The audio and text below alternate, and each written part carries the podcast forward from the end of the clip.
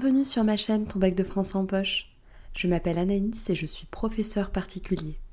J'accompagne les lycéens dans leur préparation aux examens et concours. J'ai créé ton bac de français en poche pour que tu puisses préparer tes épreuves de français tout au long de l'année, sans prise de tête, en révisant n'importe où avec des ressources à portée de clic. Alors, aujourd'hui, on va s'occuper du théâtre.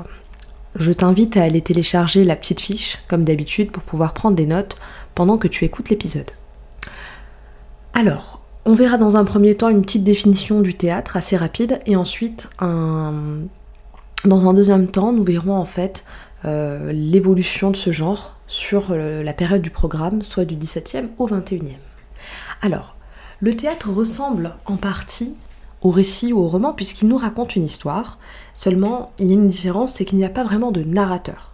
D'accord? L'histoire avance grâce aux paroles des personnages et parfois grâce aux didascalies. La particularité vraiment du théâtre, c'est qu'il est écrit pour donner à voir. D'ailleurs, le mot euh, théâtre vient du grec théatron, c'est le lieu où l'on regarde. Donc il y a un accord implicite en fait avec le spectateur qui accepte de croire que ce qui se passe sur scène est vrai. C'est ce qu'on appelle l'illusion théâtrale. La communication au théâtre repose sur un dispositif énonciatif assez complexe qu'on appelle le principe de double énonciation. Les personnages parlent entre eux et en même temps ils apportent des informations au public. En général, les pièces sont découpées en actes, donc ce sont des parties de l'action, qui sont eux-mêmes découpées en scènes. Alors les scènes, euh, une scène se termine par l'entrée ou la sortie d'un personnage en fait sur scène. On peut, euh, voir un schéma euh, un schéma euh, général pour toutes les pièces. En général, il y a une scène d'exposition. Ensuite, il y a le nœud, c'est-à-dire le problème, des péripéties, et ensuite le dénouement. Maintenant qu'on a vu ce qui fait la spécificité du théâtre, on va passer directement à l'évolution de ce genre. Alors, la période du programme commence avec le XVIIe siècle. Le XVIIe siècle, c'est vraiment l'âge d'or du théâtre. Alors, mais d'abord, on va commencer avec le début du XVIIe et le théâtre baroque. Le théâtre baroque représente vraiment l'instabilité euh, de la société. Euh, il permet de montrer que le monde est un théâtre. On met en œuvre, en fait, euh, la démesure, la complexité, on brouille les frontières entre le réel et l'illusion. Le théâtre classique, qui, qui se développe juste après, va justement rechercher à se démarquer du théâtre baroque et à respecter euh, des règles. Alors, le théâtre classique, euh, il s'appuie notamment sur les règles euh, fixées par l'Académie française, qui recherche la pureté du langage, mais aussi sur des règles qui vont protéger l'illusion théâtrale, ou des règles ou des conventions. Alors, on a par exemple la règle de bienséance, qui interdit toute action violente sur scène, meurtre, je sais pas moi, duel et autres, etc. Il y a aussi la règle de la vraisemblance, qui demande un certain degré de crédibilité, donc ne peut être représentée que des actions crédibles auxquelles le public va pouvoir croire. Encore une fois, euh, le but c'est de protéger l'illusion théâtrale. Et enfin la règle des trois unités, unité de temps, unité de lieu et unité d'action. C'est-à-dire que la euh, pièce doit se dérouler en maximum 24 heures dans un seul lieu et il ne doit y avoir qu'une seule action euh, importante. Euh, autre règle que respectent les classiques, c'est pas vraiment une règle, c'est plutôt un principe, c'est le principe d'imitation des auteurs antiques. Ils vont s'inspirer euh, de l'Antiquité, qui est vue à l'époque vraiment comme le summum euh, de la culture. les classiques reprennent aussi les catégories qui ont été développées en fait durant l'Antiquité par Aristote dans sa poétique, la comédie et la tragédie. Alors, il faut bien comprendre que il y a une hiérarchie. Hein. En littérature, la tragédie est vue comme, enfin en tout cas à l'époque, comme le sommet, euh, le, top du top de ce qui se fait en littérature. La comédie euh, est un genre moins noble, qui fait moins sérieux en fait. Donc les classiques vont, euh, reprendre en fait les, les, caractéristiques de la tragédie et de la comédie, mais ils vont peut-être ajouter, étoffer en fait ces règles-là. Alors, c'est vraiment au XVIIe que se codifie la tragédie classique. Alors, c'est tragédie, la tragédie, pardon, c'est une pièce en vers, alors plutôt en alexandrin, en cinq actes, avec un langage soutenu, et euh, qui reprend des thèmes universels comme l'amour, la politique, la justice. Les sujets qui sont, les sujets qui sont représentés sur scène sont des sujets soit tirés de l'histoire, soit de la mythologie, soit de la Bible.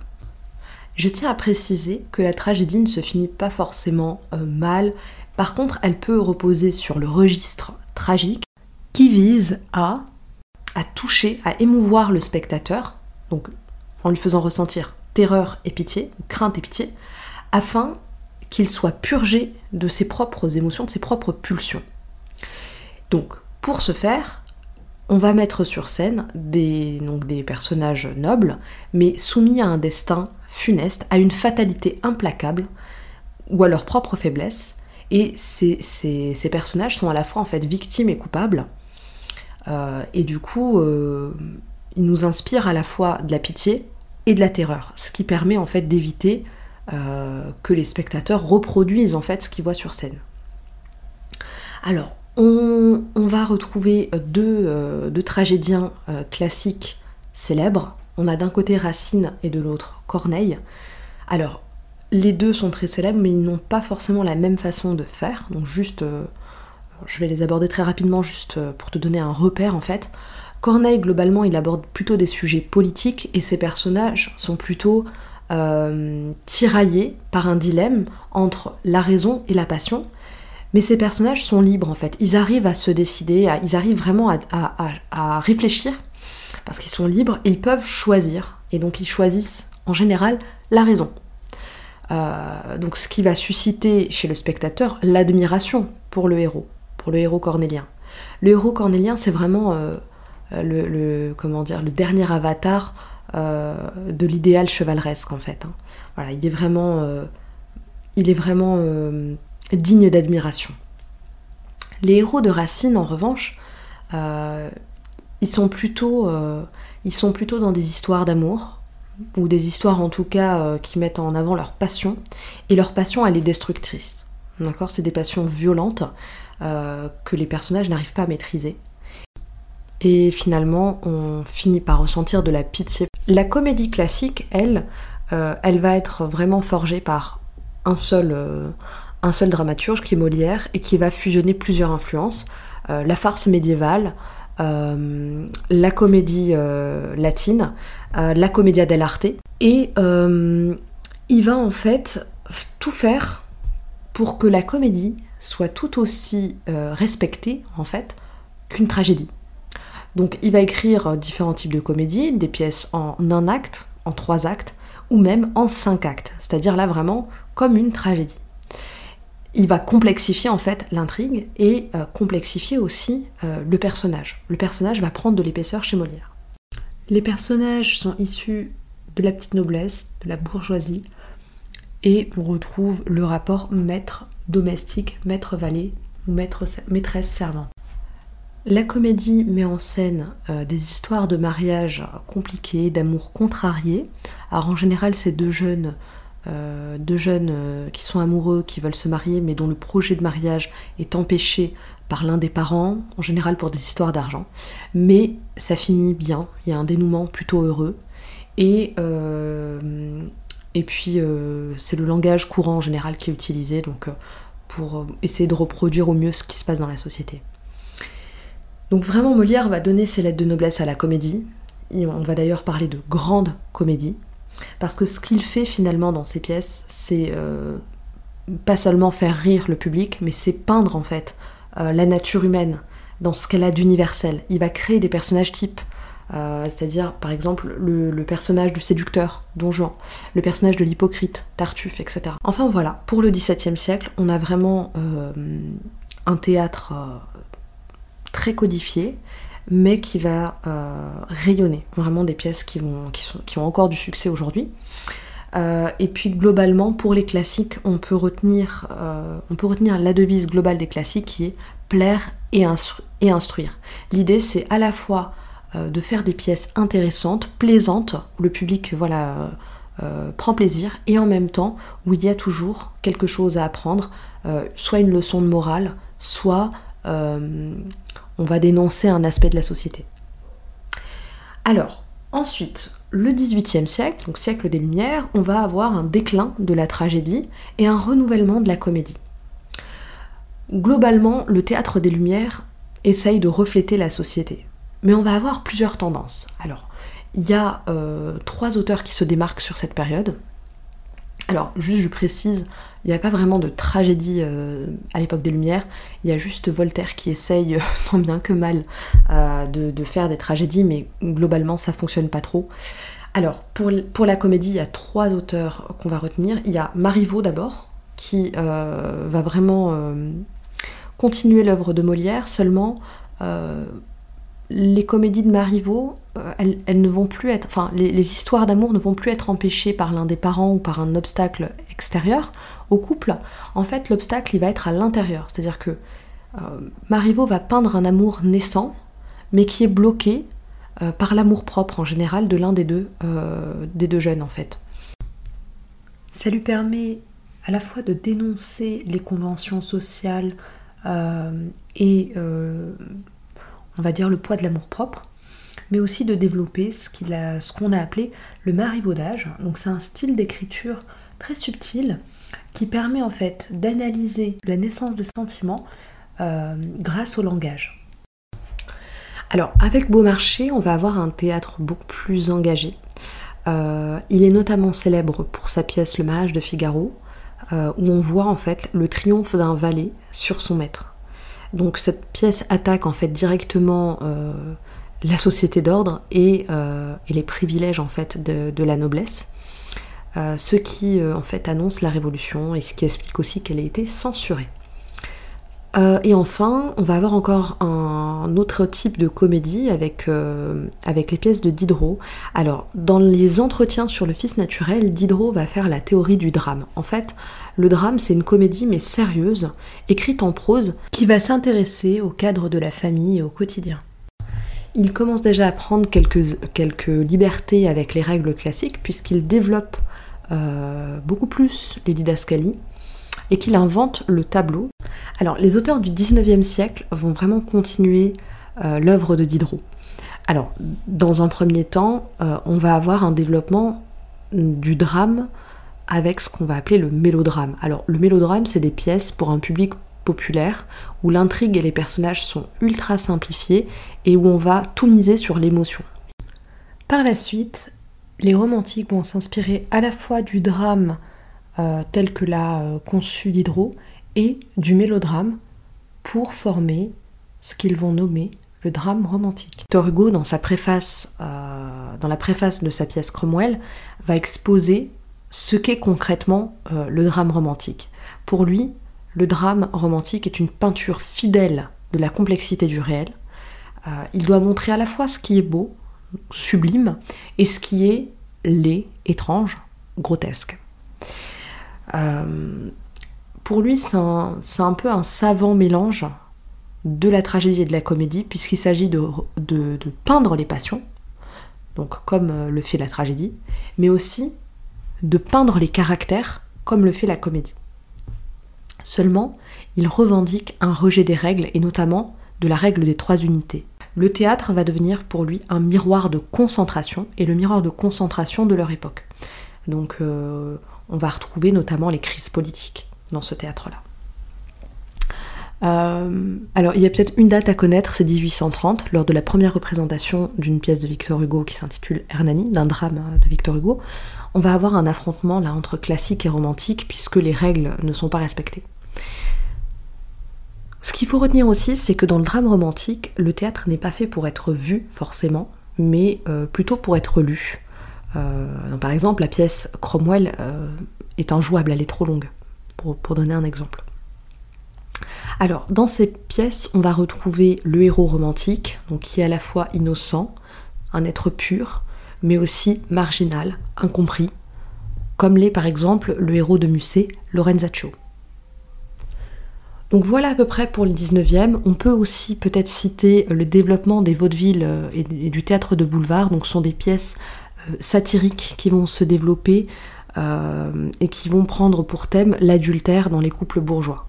Enfin, pour le 20e siècle, les événements qui ont pu se produire, les différentes guerres, les horreurs qui ont pu se passer pendant la Seconde Guerre mondiale, les camps de concentration, ensuite euh, toute l'étape de décolonisation, la guerre froide, etc. Tout ça va beaucoup marquer euh, le théâtre de cette période-là. Alors, on va avoir un théâtre satirique qui va dénoncer les injustices, les abus de pouvoir, la corruption. Donc on va avoir des auteurs comme Courteline, Mirbeau. On va aussi avoir un théâtre beaucoup plus subversif, vraiment un théâtre à scandale, euh, notamment avec les, dramaturges avant-gardistes comme Jarry. Alors Jarry va écrire des, farces, mais euh, euh, d'un nouveau genre. Il va briser vraiment tous les codes avec une action complètement loufoque, un langage déformé, vulgaire, et ce qu'il va appeler la pataphysique. La pataphysique, c'est vraiment c'est justement le fait de briser tous les codes, de déconstruire la, raison, le langage, les conventions. C'est plutôt un précurseur voilà, du surréalisme. Euh, dans, sa, lignée, on pourrait mettre la pièce d'Apollinaire euh, Les mamelles de Tirésias, qui montre la transformation d'une femme en homme. Donc on est encore sur un théâtre plutôt subversif et d'avant-garde. Ensuite, il y a un théâtre qui va se, entre spécialiser dans les réécritures, euh, des mythes, mais aussi de la Bible, dans la réécriture de textes en fait anciens, et qui va venir interroger en fait la condition humaine. C'est un théâtre un peu plus littéraire, mais c'est de nouvelles formes qui essayent de retranscrire le sacré. Et ensuite, on va avoir vraiment des réécritures en fait euh, de mythes. Euh, et, là, on va avoir des auteurs comme Cocteau, Giraudoux, Anouilh, avec des pièces comme Antigone d'Anouilh, Médée, euh, la guerre de Troie n'aura pas lieu, etc.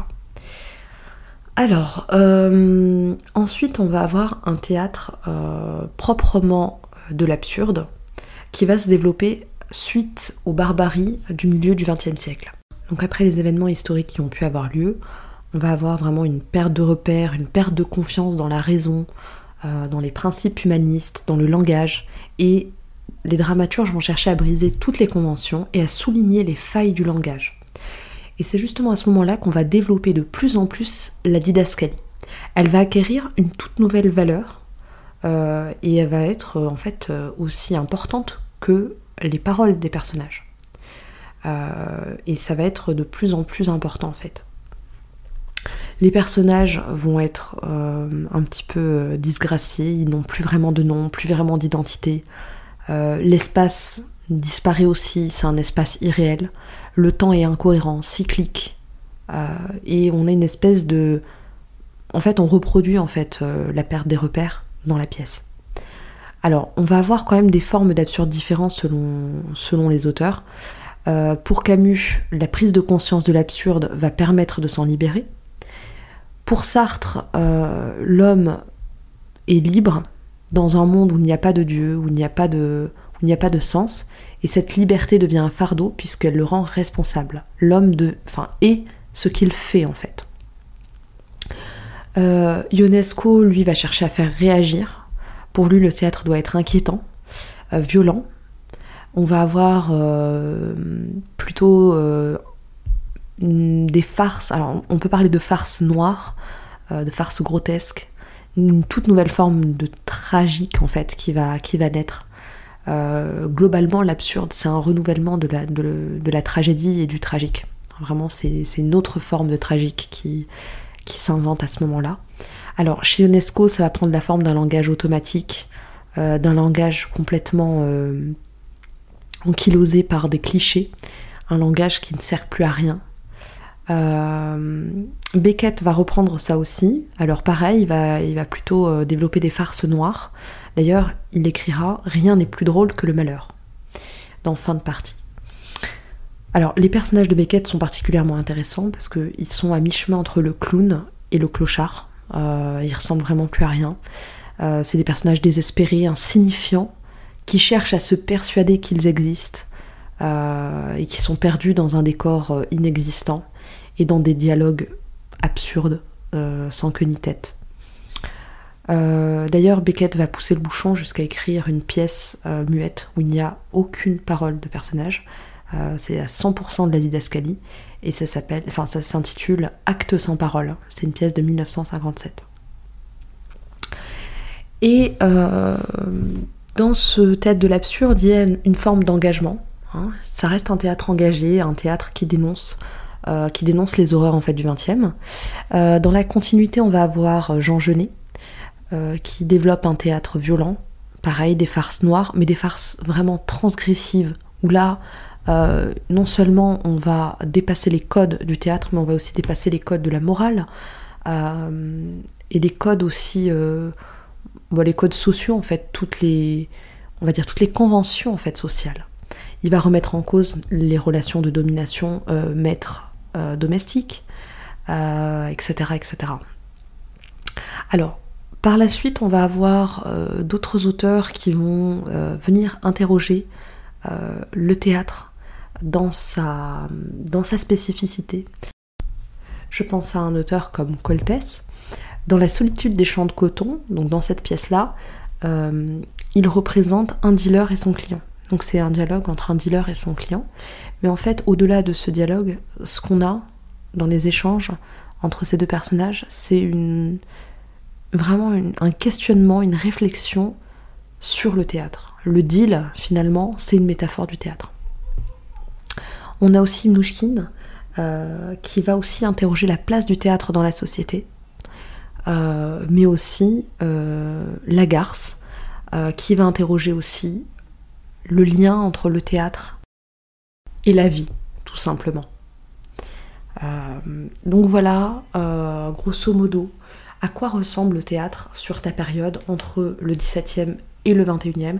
Il y a pas mal de chamboulements, mais ce qu'il faut retenir, c'est que vraiment, on revient toujours à soit remettre en cause les règles classiques, soit à prolonger certaines formes, donc il y a toujours ce balancement entre tradition et modernité. Voilà, cet épisode est terminé, j'espère qu'il te sera utile, j'ai essayé vraiment d'aller à l'essentiel. Euh, on se retrouve du coup euh, dans le prochain épisode pour aborder le dernier objet d'étude, la littérature d'idées ou argumentation. Si cet épisode t'a plu, pense à t'abonner à ma chaîne pour ne rien rater et à mettre 5 étoiles pour récompenser mon travail. N'hésite pas à me suivre également sur Instagram, Facebook, Pinterest et même TikTok maintenant pour un max de contenu gratuit. Et je te laisse avec une petite citation euh, d'Eugène Ionesco. Tout est langage au théâtre. Les mots, les gestes, les objets. Il n'y a pas que la parole. Merci pour ton écoute. Je te dis à bientôt sur ma chaîne.